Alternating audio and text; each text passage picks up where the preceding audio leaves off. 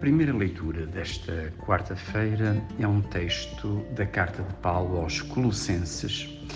A linguagem de Paulo é sempre uma linguagem muito direta, muito forte, muito clarividente e é muito exortativa.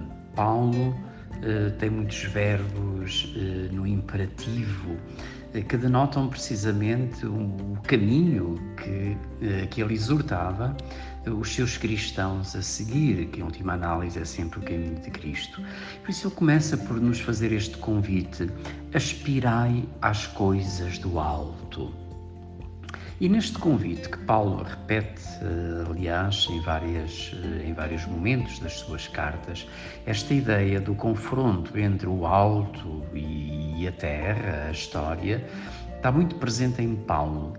E Paulo claramente exorta os seus cristãos hum, a esta aspiração às coisas de Deus, a esta afeição às coisas do alto e não às coisas da terra.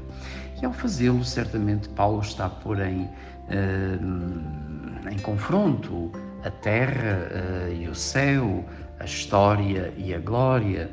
E pode, num primeiro olhar, pode até parecer que há quase uma depreciação das coisas da terra, nada de mais enganador.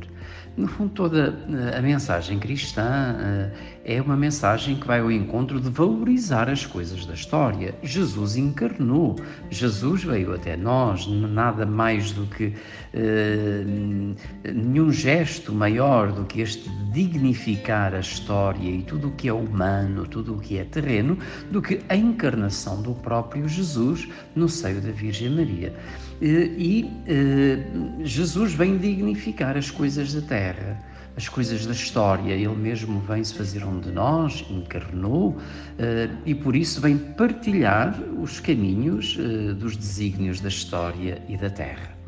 Recordo-me daquela hum, meditação de Chiara, tão iluminada, da grande atração dos tempos modernos, que é, por um lado, penetrar uh, no mais íntimo uh, do céu, da transcendência de Deus, subir até o, o, mais alto possível da comunhão com Deus, mas ao mesmo tempo permanecer imerso no meio dos homens, no meio da história, no meio do coração da história, uh, homem lado a lado, para que possamos aqui precisamente edificar o reino de Deus.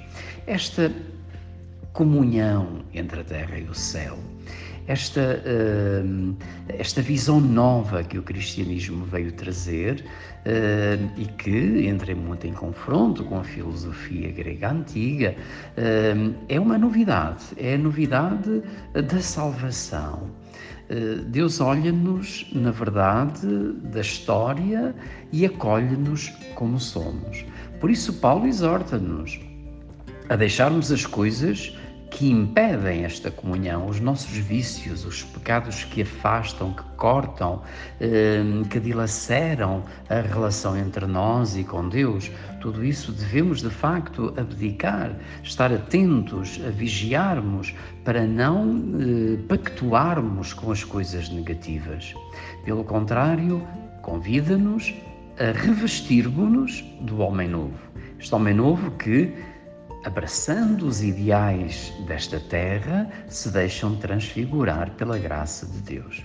Saibamos ser assim, pessoas uh, que vivem entusiasmados com as coisas deste mundo, mas revestidos de Deus, para sermos filhos de Deus e assim anunciarmos a boa nova do Evangelho. No Evangelho que desta vez nos apresenta, num texto de Mateus, sobre o nascimento de Jesus. Aliás, há a opção do texto mais longo, onde nos apresenta toda a genealogia de Jesus, de geração em geração, e depois eh, uma forma mais breve, onde conta especificamente uh, o nascimento de Jesus. Compreendemos uh, este texto, muitas vezes de difícil, até de escuta difícil, porque vai narrando todos aqueles nomes de geração em geração. E há um interesse, neste, uma intenção neste texto texto é, é, de Mateus e Mateus escreve sobretudo para os judeus, para a comunidade judaica. E o interesse de Mateus é dizer que toda a história do Antigo Testamento, de geração em geração, conduz precisamente para José, da família de David, hum, de onde nos vem Jesus. Portanto, no fundo, Mateus pretende dizer aos judeus que Jesus é o corolário, é a coroa de toda a história do Antigo Testamento. É ele o Messias, o Messias anunciado no passado e agora revelado. O Evangelho eh, põe em evidência uh, José, a história de José, o testemunho de José. E aqui também em José vemos, uh, em paralelo com a primeira leitura, o confronto entre os desígnios de Deus, os pensamentos de Deus e os pensamentos e a lógica humana. José ao saber que Maria estava grávida, decide repudiá-la, decide deixá-la, hum, porque não compreende o que está a passar-se, decide deixar Maria à sua sorte e ele afastar-se-ia para longe daquela história. Porém, eh, o anjo do Senhor faz-lhe ver, faz-lhe despertar aquela voz interior, a voz da consciência, a voz luminosa, hum, com a graça de Deus, onde José dá o passo e passa das coisas da lógica meramente humana e terrena à lógica de Deus. E por isso decide abraçar este, esta história também, este desígnio de amor infinito que implica cuidar de Jesus, deste Jesus frágil que é colocado nos seus braços e que era preciso fazer crescer para que se tornasse uh, o Messias anunciado. José tem um papel fundamental. Sem ele, não conseguiríamos imaginar a história de Jesus tal como ela se revela nos Evangelhos. José é o cuidador de Jesus, é aquele que vem cuidar, vem prover a que Jesus possa crescer.